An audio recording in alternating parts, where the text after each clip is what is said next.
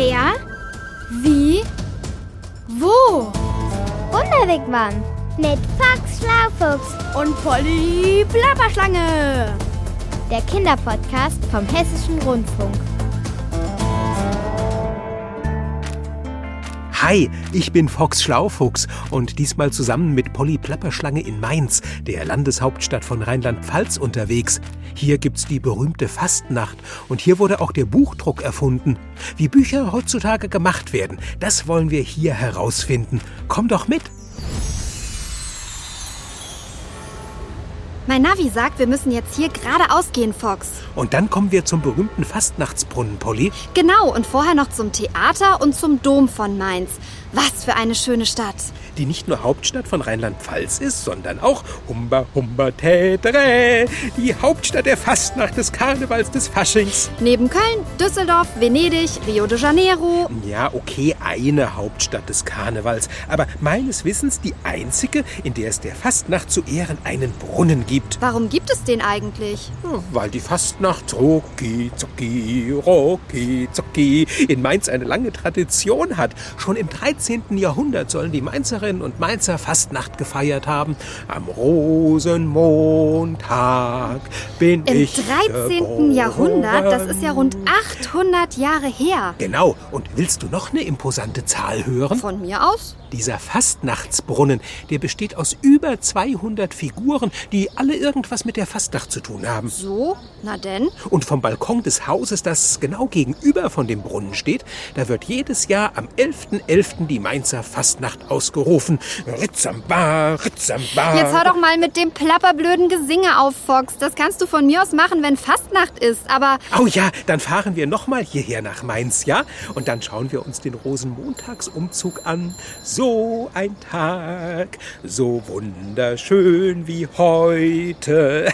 Und dann gehen wir noch auf einen Maskenball. Ja, ja, ich weiß schon. Du willst nur wieder deine grässlich gruselige, glitschig grüne, glubschäugige Monstermaske aufsetzen, mit der du mich schon mal so erschreckt hast. Das war doch lustig Für damals. dich vielleicht. Weißt du was, Polly? Du willst dich entschuldigen? Das finde ich gut. Besser spät als nie. Äh, nein, das wollte ich eigentlich nicht. Sondern, Dir vorschlagen, ins Fastnachtsmuseum zu gehen. Das gibt's nämlich auch hier. und nicht nur das. Wie? Ja, schau mal, hier direkt rechts ist noch ein Museum. Vermutlich ein berühmtes, tolles Bergbaumuseum. Ein Bergbaumuseum hier in Mainz? Naja, da steht doch Gute Bergmuseum. Ach, du musst dich echt mal wieder häuten, Polly. Wie kommst du denn jetzt da drauf? Naja, ich habe das Gefühl, dass deine durchsichtigen Augenschuppen nicht mehr ganz frisch sind. Wie meinst du das denn? Du hast das N überlesen. Das ist nicht das Gute Bergmuseum, sondern das Gutenbergmuseum. Gutenberg, Gutenberg, Gutenberg, da war doch, da war doch was. Das war doch der mit dem Buchdruck, oder? Ja, richtig, jetzt hab ich's. Johannes Gutenberg wurde vor etwa 600 Jahren hier in Mainz geboren. Na, was du alles weißt. Hm, Und ja, das war der Erfinder des modernen Buchdrucks. Naja, wenn er der Erfinder des Pads wäre, dann würde ich vielleicht auch mal in das Museum reinkriechen. Aber so? Was? Naja, Bücher sind doch eher was für dich, Fox. Du liest doch so gern. Du doch auch. Stimmt, aber eben halt auf meinem lieben Pad, dem Handy. Oder deinem E-Reader, ich weiß. Aber ist doch eigentlich egal. Spannende Geschichten findet man überall, ob digital oder gedruckt. Aber Bücher brauchen viel Platz, stauben schnell ein. Nur wenn man sie nicht liest. In meinem Pad sind außerdem viel mehr Informationen drin als in all deinen Büchern zusammen. Es ist klein und leicht, ich kann es überall mit hinnehmen, finde schnell Infos. Und wenn der Strom alle ist, kannst du es nicht benutzen. dann muss ich es halt vorher aufladen. Das muss ich mit meinen Büchern nicht. Das stimmt. Wollen wir uns darauf einigen, dass beides Vor- und Nachteile hat? Gut, das können wir gerne machen. Aber vielleicht gehen wir doch mal in das Museum. Dann kann ich dir zeigen, dass das Drucken und überhaupt alles rund um das Herstellen von Büchern ein faszinierendes Handwerk ist. Plapperschlapper überzeugt, ich bin ja offen für vieles. Sag mal, Polly, welcher Tag ist heute eigentlich? Montag, wieso? Mist, hier steht, dass das Museum montags zu hat. Ha, dann muss also mal wieder mein Pad herhalten. Wie gut, dass ich es immer dabei habe. Und bestimmt auch geladen, wie ich dich kenne. Na claro Faro oder auch Logopogo. Du und deine Wortspielereien. Die hätte Johannes Gutenberg bestimmt auch lustig gefunden. Und darüber gestaunt, dass seine Erfindung auch fast sechs Jahrhunderte später noch so ein großes Ding ist. Ganz sicher finde ich mit wenigen Klicks einen Podcast über Bücher und wie sie entstehen. Wart mal. Das ist ganz bestimmt total interessant. Ah, hier ist ja auch schon einer. Von der Idee ins Regal, wie ein Buch entsteht. Na, dann mal draufgeklickt und zugehört. Raus aus aus dem Wigwam. Ich glaube, erstmal schreibt die Autorin am Computer eine Geschichte und der Autor oder die Autorin muss dann erstmal zu so einem Verlag gehen, damit die das ausdrucken können. Und dann werden da noch Sachen reingemalt. ja, Tabea. So könnte tatsächlich ein Buch entstehen. Genau weiß ich das allerdings auch nicht. Aber du hast recht. Erstmal muss jemand eine Geschichte schreiben. Und, und, und, und, das ist dann der Autor oder die Autorin. Ups, wer bist du denn? Ein buntes Stück geschnittene Pappe mit einem Bändchen dran? Äh, mitnichten. Mein Name ist Leander. Von Beruf staatlich geprüftes Lesezeichen. Aha. Und wo kommst du jetzt so plötzlich her? Ich habe die Ehre, das allererste Lesezeichen in einem Erstling zu sein. Äh, Erstling? Mhm. Als Erstling bezeichnet man das erste veröffentlichte Buch einer Autorin oder eines Autors. In diesem Fall ist es eine Autorin. Regina Wenig heißt sie und hat gerade ihr erstes Buch Bauer Erfin und der Kongokäfer rausgebracht. Ah, na klasse.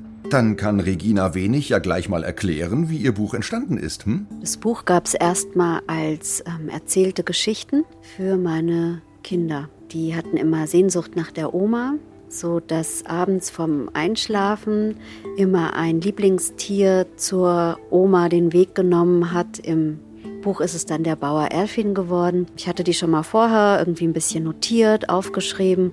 Und dann stimmt es wirklich so, wie die Kinderreporterin sich das ausgedacht hat, habe ich die ähm, meisten ausgedruckt und in große Kuverts geschickt und Briefmarken gekauft und draufgeklebt und weggeschickt. Und, und, und die Umschläge mit der Geschichte drin gingen dann an verschiedene Verlage. Ein Verlag ist ein Unternehmen, das dafür sorgt, dass aus Texten von Autoren und Autorinnen Bücher oder auch Zeitungen und Zeitschriften werden. Und dann habe ich gewartet und gewartet und es stand ja schon so auf den Webseiten der Verlage, ähm, naja, wenn Sie sechs Wochen nichts hören, bitte nicht nachfragen. Wir kommen auf Sie zu. Ähm, wenn Sie nichts hören, dann wird's nichts mit dem Buch. Ah, oh je. Das stelle ich mir schrecklich vor, dieses Warten, wenn man nicht weiß, ob die Geschichte, in die man so viel Arbeit und Ideen gesteckt hat, überhaupt jemandem gefällt. Und, und, und, Verlage bekommen jeden Tag ja auch unzählige Texte zugeschickt. Manche, weil der Verlag eine Autorin oder einen Autor darum gebeten hat, andere landen unaufgefordert auf den Verlagstischen. Aber egal ob bestellt oder nicht, all diese unveröffentlichten geschriebenen Seiten nennt man Manuskripte. Leander Lesezeichen. Ich stelle mir das gerade vor, wie sich all diese Texte, äh, sorry, Manuskripte auf den Schreibtischen der Verlagsmitarbeiter stapeln.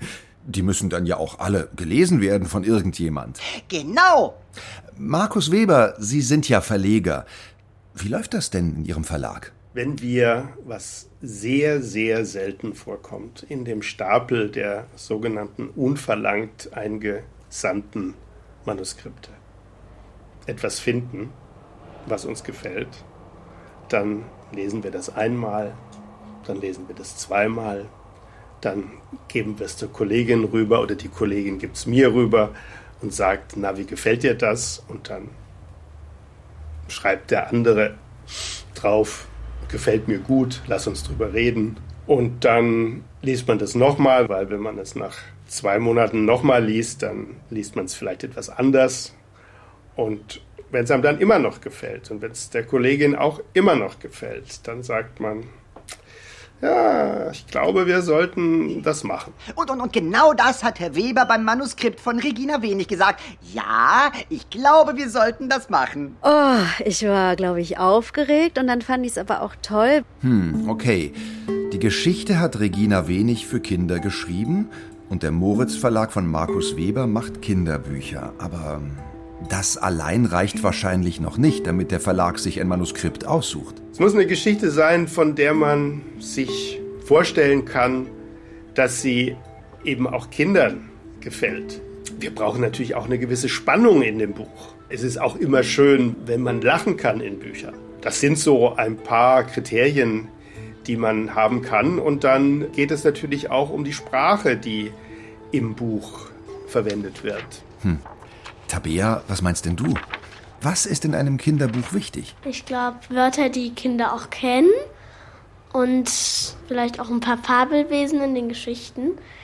Also nicht so ein langer Text und nicht so klein geschrieben und ein paar Bilder dazu. weil Kinder, glaube ich, nicht so viel lesen wollen, weil manche Kinder auch noch nicht so gut lesen können.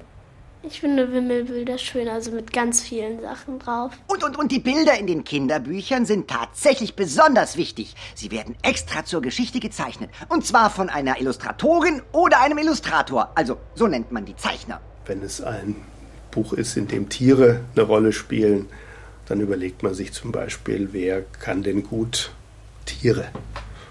Oder wenn es ein Buch ist, wo es um Autos geht oder um Hubschrauber oder so, dann überlegt man sich, wer könnte das denn machen? Und, und, und bei Reginas Buch hat Liliane Oser die Zeichnungen gemacht. Dann durfte ich die ersten Skizzen sehen von ihr, die mit Bleistift noch entworfen waren und irgendwann waren die koloriert. Ja, und irgendwann hat sie das Buch ganz wunderbar mit ihrer eigenen Fantasie fertiggestellt. Ich finde es lustig, wenn die Zeichner einfach drauf losmalen und dann so witzige Figuren machen. Und, und, und dann wird mit dem Text und den Bildern das Buch gestaltet. Also genau überlegt, wo im Text das Bild hinkommt. Das ist mir übrigens auch immer total wichtig. Und schön sollten die Bilder sein. Also ich mag's zum Beispiel gerne bunt. Ah, ein Lesezeichen mit künstlerischen Vorlieben, was es alles gibt. Und welche Schriftart und welche Schriftgröße der Text hat, welchen Titel das Buch kriegt und welche Farbe der Umschlag bekommt, das ist ja auch alles wichtig. Also finde nicht nur ich, sondern das entscheidet ja auch darüber, ob jemand das Buch kauft oder nicht. Da machen sich die großen Verlagskonzerne große Gedanken darüber und sagen, gelbe Bücher funktionieren nicht und andere sagen, blaue Bücher funktionieren nicht. Also ich glaube da nicht dran. Das sehe ich genauso wie Markus Weber vom Verlag. Und, und, und, und, und. Jedenfalls nennt man das alles zusammen Layout. Ah ja, das habe ich schon mal gehört. Dieses Layout macht ein Profi vom Verlag. Und dann gibt's da doch noch einen Menschen, der alles nochmal auf Fehler untersucht. Wie heißt der nochmal? Auch was mit L. Der Lektor. Ah, ja. Der korrigiert Rechtschreibfehler und guckt auch, dass kein Schusterjunge entsteht. Hm? Was bitteschön ist denn ein Schusterjunge in einem Text? So wird eine Zeile genannt, die nach einem Absatz ganz unten auf einer Seite anfängt. Das sieht nämlich nicht schön aus. Mensch, Meier, echt erstaunlich, was du als Lesezeichen so alles weißt. Naja, ich bin ja auch staatlich geprüft und ich mag halt nichts mehr als Bücher. Besonders die mit Bildern. Am liebsten mit bunten. Ja, das sagtest du schon. Aber klar, Bilder gehören zum Kinderbuch dazu. Und dann muss sich der Lektor auch mit den Bildern beschäftigen, weil da können ja auch bei Bildern Fehler passieren. Ganz einfacher Fehler wäre, dass im Text von einem hohen Haus geschrieben wird und im Bild ist es gar nicht hoch. Das muss man dann schon sehen. Puh. Ich hätte nicht gedacht, dass das so kompliziert ist und dass so viele Menschen mithelfen, bis ein Buch fertig ist. Und, und, und jetzt muss ja noch entschieden werden, auf welchem Papier das Buch gedruckt wird, welches Format es haben soll, ob der Umschlag aus fester Pappe sein soll. Das ist dann ein Hardcover-Buch. Ah, stimmt. Und äh, eins mit dünner Pappe? Das ist dann ein Taschenbuch, genau. Und dann wird im Computer alles ganz genau so zusammengebastelt, wie die Seiten später im Buch aussehen sollen. Das nennt man Satz. Und der wird dann über den Computer an die Druckerei geschickt.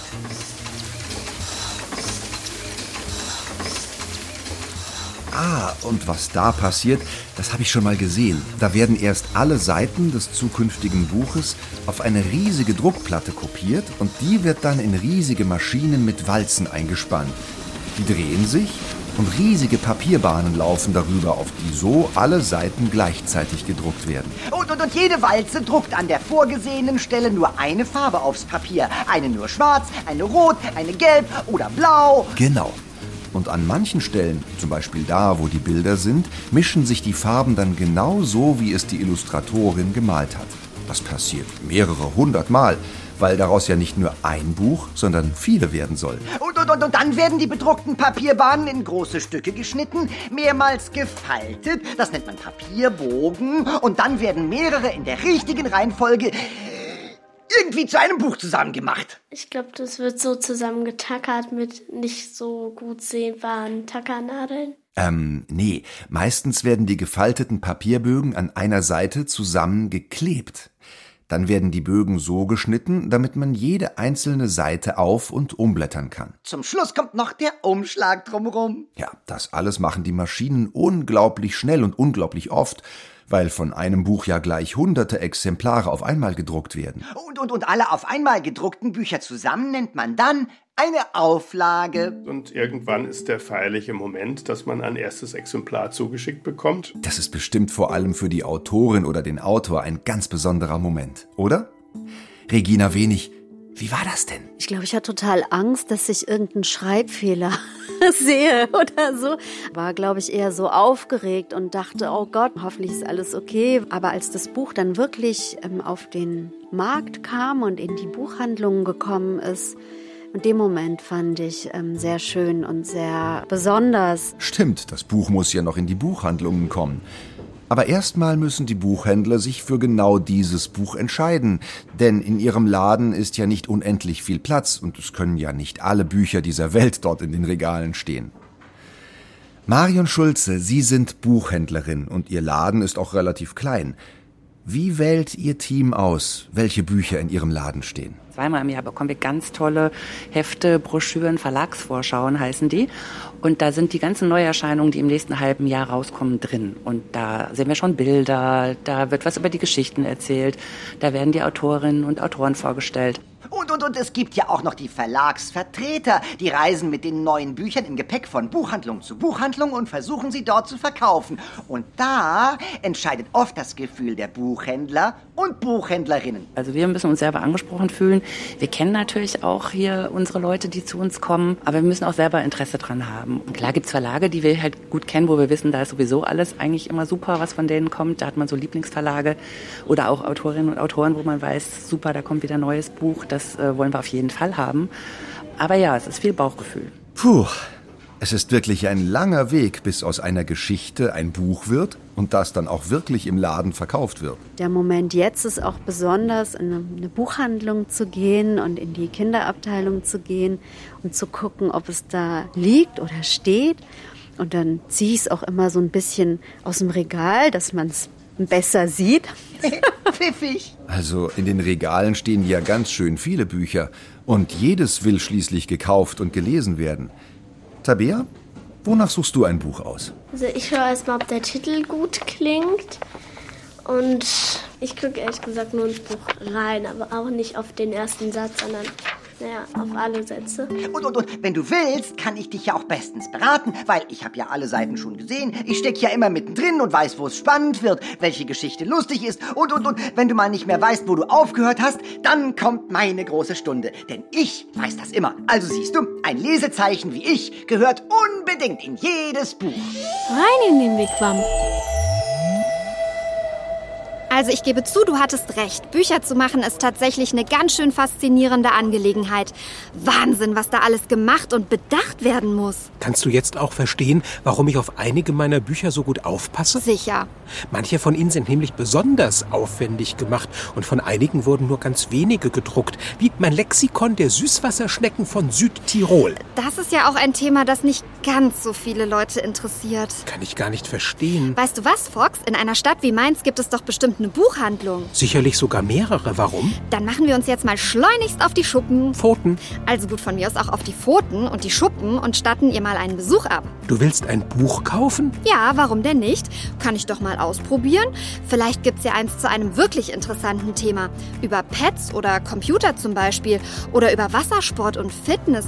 Oder über Schlangenarten aller Art. Und vielleicht finde ich ja eins über Nacktschnecken in Nordtirol. Wen's interessiert.